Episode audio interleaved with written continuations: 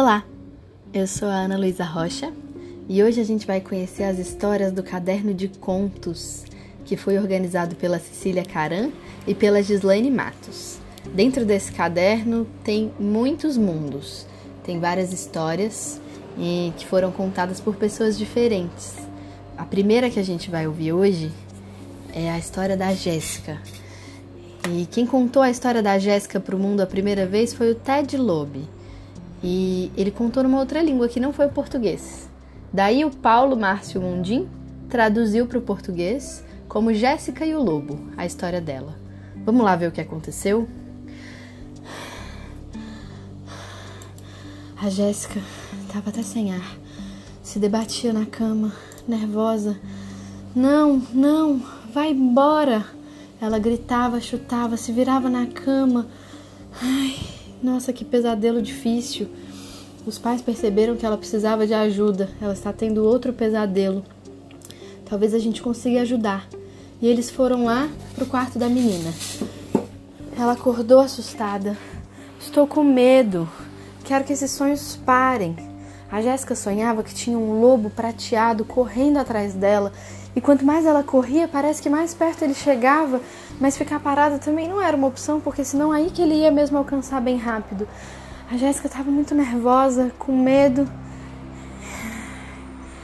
Foi bom que o papai e a mamãe chegaram perto, falaram para ela que ia ficar tudo bem. E disseram para ela que uma coisa que a gente pode fazer com medo para ajudar a passar é falar sobre ele. Falar o que, que é que está acontecendo dentro da nossa cabeça. E aí a Jéssica contou do lobo, da cara de assustador que ele tinha, da floresta escura por onde ela tinha que correr, de como parecia que mesmo que ela corresse muito rápido, ele sempre ia conseguir alcançar. Depois que ela contou, ela foi ficando um pouco mais calma. Ela foi respirando, respirando, e aí ela conseguiu ouvir alguma ideia sobre o que fazer com relação a esse medo. E a mãe da Jéssica disse que uma coisa que a gente precisa fazer para resolver um problema é traçar um plano. E aí a Jéssica perguntou que tipo de plano ia ser. E a mãe disse: Como o sonho é seu, você pode decidir o que você quer que tenha no seu plano. E a Jéssica disse que ia querer usar um pouco de mágica. E que para o plano dela se realizar, ela queria que o lobo fosse embora. Ela queria usar a mágica para isso. É, e que então ela falou: Mas mãe, para fazer a minha mágica eu preciso de uma varinha. Como a gente vai fazer? E a mãe dela disse que eles podiam fazer uma varinha no dia seguinte. Que agora talvez não fosse preciso, eles já tinham falado do medo, colocado para fora, e talvez o lobo não incomodasse mais essa noite, que já estava quase acabando. Mas quando fosse de manhã, eles podiam terminar o plano e encontrar uma varinha mágica, ou fazer uma varinha mágica. E também o papai sugeriu: você pode criar umas palavras mágicas para te dar mais poder com a sua varinha. E a Jéssica gostou muito daquela ideia que eles estavam construindo juntos. Mas, mesmo gostando da ideia, ela pensou: mas e se eu ficar com medo? E aí ela perguntou isso. E eles devolveram a pergunta para ela. Era uma família muito perguntadora. O que você faz normalmente quando você fica com medo?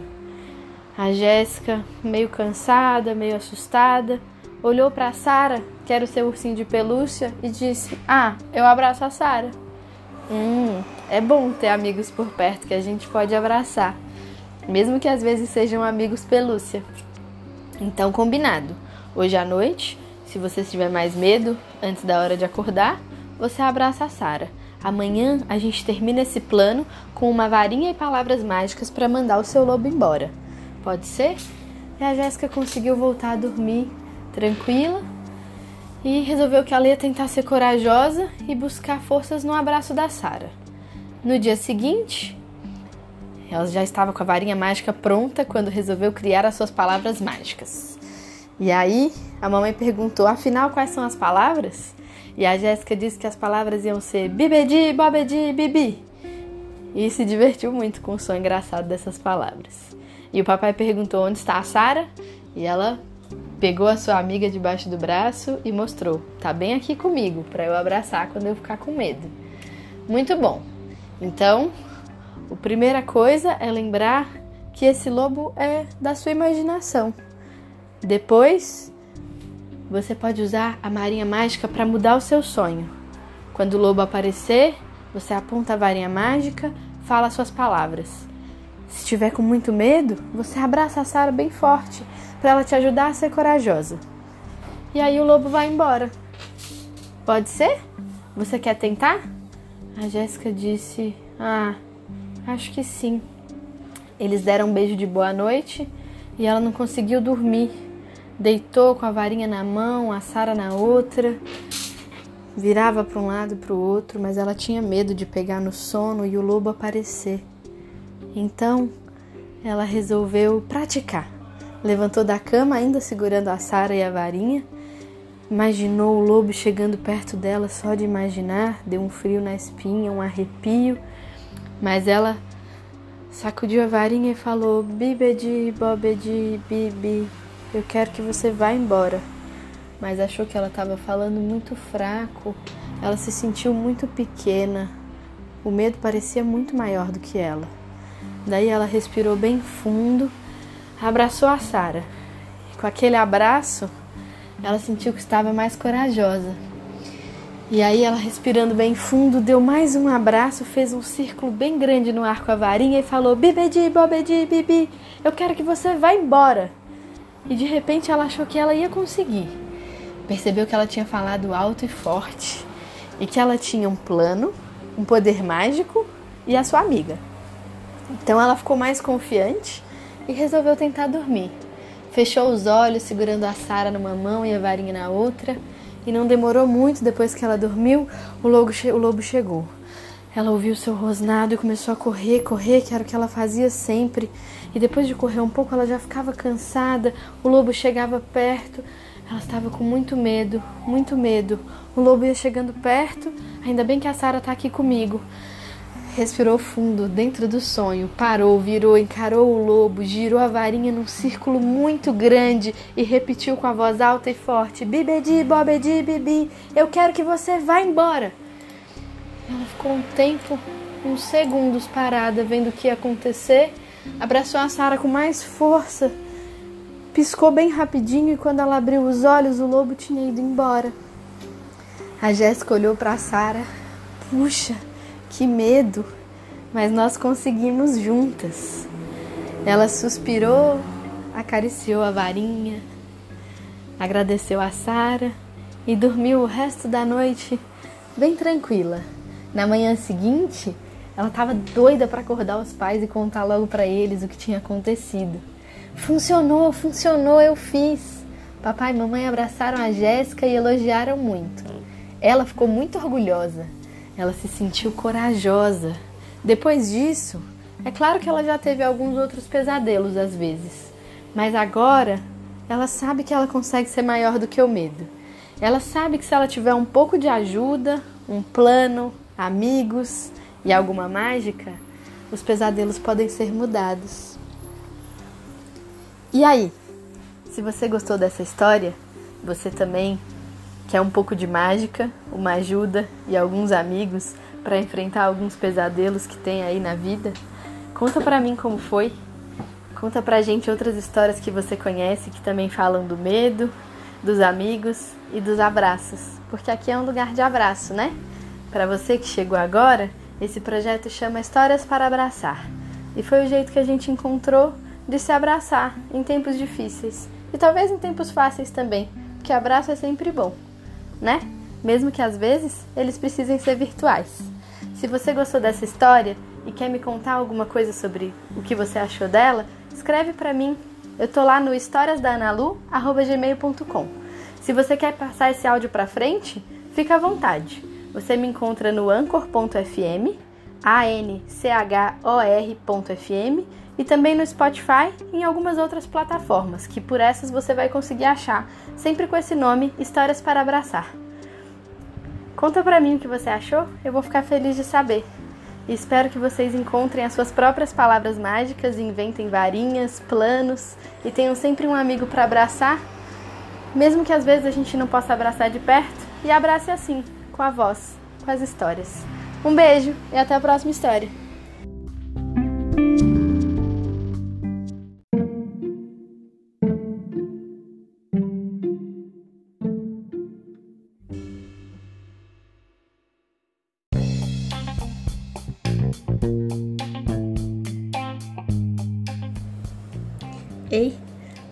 Depois de conhecer as palavras mágicas e o plano de ação da Jéssica, a gente vai mergulhar agora no mar e conhecer um peixinho chamado Brasinha. O Brasinha também tinha medo igual a Jéssica, mas era um medo diferente do medo dos pesadelos. A história do Brasinha também tá lá no Caderno dos Contos, é, que foi organizado pela Cecília Caran e pela Gislaine Matos. Quem contou a história do Brasinha para o mundo pela primeira vez foi o Jacques Salomé. Ele contou em francês, no livro chamado Contes à guérir, Contes à grandir, que significa mais ou menos contos para curar, contos para crescer. Quem traduziu para o português foi o Paulo Márcio Mundim. E aí a gente pôde conhecer e vamos agora para a história, não é mesmo? O Brasinha, ele era um peixinho bravo, mas, na verdade, é que o Brasinha tinha muito medo. Os pais dele eram bem severos. Ninguém sabia muito bem por quê. Talvez porque eles tivessem medo que o Brasinha se machucasse ou se perdesse. Então, nessa tentativa de proteger, ou por algum outro motivo que eu não sei muito bem a razão, tinha várias coisas que eles não deixavam o Brasinha fazer. Não podia fazer barulho com a boca, não podia fazer piruetas com a água, não podia perguntar certas coisas, tinha muitas coisas que ele não podia. E o pai e a mãe dele eram muito bravos e muito sérios. Ele tinha medo principalmente do pai. E ele não sabia muito bem o que fazer com esse medo, nem com quem conversar. Parecia que os outros peixes não sentiam aquele medo que ele sentia. E ele ficava se sentindo meio esquisito, meio sobrando nas rodas porque parecia que os outros peixes não iam entender muito bem o que ele estava sentindo. Às vezes ele chorava e não dava para ver, porque quando o peixe chora, mistura lá com as águas do mar. Quando ele chegava na escola e via que os outros peixes não estavam sentindo aquele mesmo medo, ele ficava com raiva. E aí ele mordia os colegas peixes da escola. Nhaque! Várias vezes ele fazia isso. Dava tapas nas costas com as nadadeiras, jogava água nos seus olhos para eles também chorarem. Igual ele às vezes chorava, talvez um pouco escondido. Hum, ele sempre fazia muitas dessas coisas e a mestra peixe tinha que fazer alguma coisa para tentar impedir e proteger os amigos e proteger até o Brasinha de ficar fazendo essas coisas. Os outros peixes ficavam assustados é, ele tinha medo do pai e da mãe e ele queria que os outros peixes também sentissem um pouco daquele medo que ele estava sentindo, para ele não ficar tão sozinho, tão sem companhia naquele medo. Ai, é muito triste a tristeza de uma criancinha peixe. É tão triste, tão triste, tão triste que às vezes o mar até pode ficar meio cinza por causa daquela tristeza. E um dia a mestra dos peixes veio falar com ele Dizer, eu percebi, Brasinha, que você bate nos outros peixes, que você morde, e eu tento te impedir de fazer isso. Eu não quero que os seus amigos tenham medo de você. Quero que vocês possam brincar juntos. Olhei que você tá sempre com muita raiva e resolvi que a gente vai fazer o seguinte: eu vou trazer uma caixinha da raiva para você poder colocar a sua raiva quando você chegar na escola e ela fica lá descansando. No final do dia, se você quiser, você leva a sua raiva para casa, já mais tranquila. Ou ela pode até dormir na escola e você busca outro dia, quando ela tiver realmente uma raiva bem mais descansada. O Brasinha olhou espantado para a mestra. Que história esquisita! Eu não sabia que dava para a gente guardar a raiva numa caixa, ou o medo, ou a tristeza. No dia seguinte, o Brasinha chegou na escola carregando uma conchinha com muito cuidado e disse para a mestra: Professora, eu queria colocar a minha tristeza dessa manhã na caixinha da raiva. A mestra era muito sábia, observou a concha e percebeu que apesar de toda aquela história de raiva, o Brasinha tinha mesmo era muita tristeza. Que as raivas, às vezes, são tristezas que não estão conseguindo se expressar de outra maneira. E aí elas aparecem fantasiadas de raiva, essas danadas. Ele veio com aquela conchinha para pôr na caixa da raiva, mas ele mesmo já veio dizendo que era a tristeza daquela manhã. Percebeu que, na verdade, muitas vezes raivas são tristezas.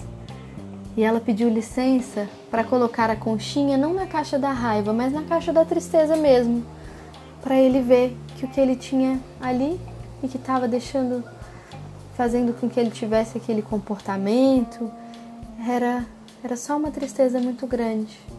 As outras professoras de outras escolas de peixe também resolveram fazer a mesma coisa e fazer caixas para os sentimentos dos alunos para eles não ficarem tão carregados. Não dava assim para o aluno deixar o sentimento lá e ir embora e ficar sem ele para sempre, mas às vezes dava para deixar o sentimento descansando um pouquinho. Bom, por enquanto, é assim que termina a história de um peixinho que carregava uma raiva tão grande uma tristeza disfarçada de raiva que podia até engolir o mar inteirinho. E aí? Gostou da história do Brasinha? Você também já teve uma raiva tão grande que podia engolir o mar inteiro? Você também já teve uma tristeza que ficou disfarçada de raiva? Ou ficou com tanto medo, tanto medo que queria que as outras pessoas ficassem com o mesmo medo só para você não ficar sozinho naquele medo? Conta pra mim o que você quiser contar ou outras histórias que você gostaria de ouvir, ou alguma história que você inventou e quer que as outras pessoas conheçam. Conta lá em historiasdanalu@gmail.com. Eu vou gostar muito de saber. Por hoje, a gente fica por aqui. Um beijo e até a próxima história.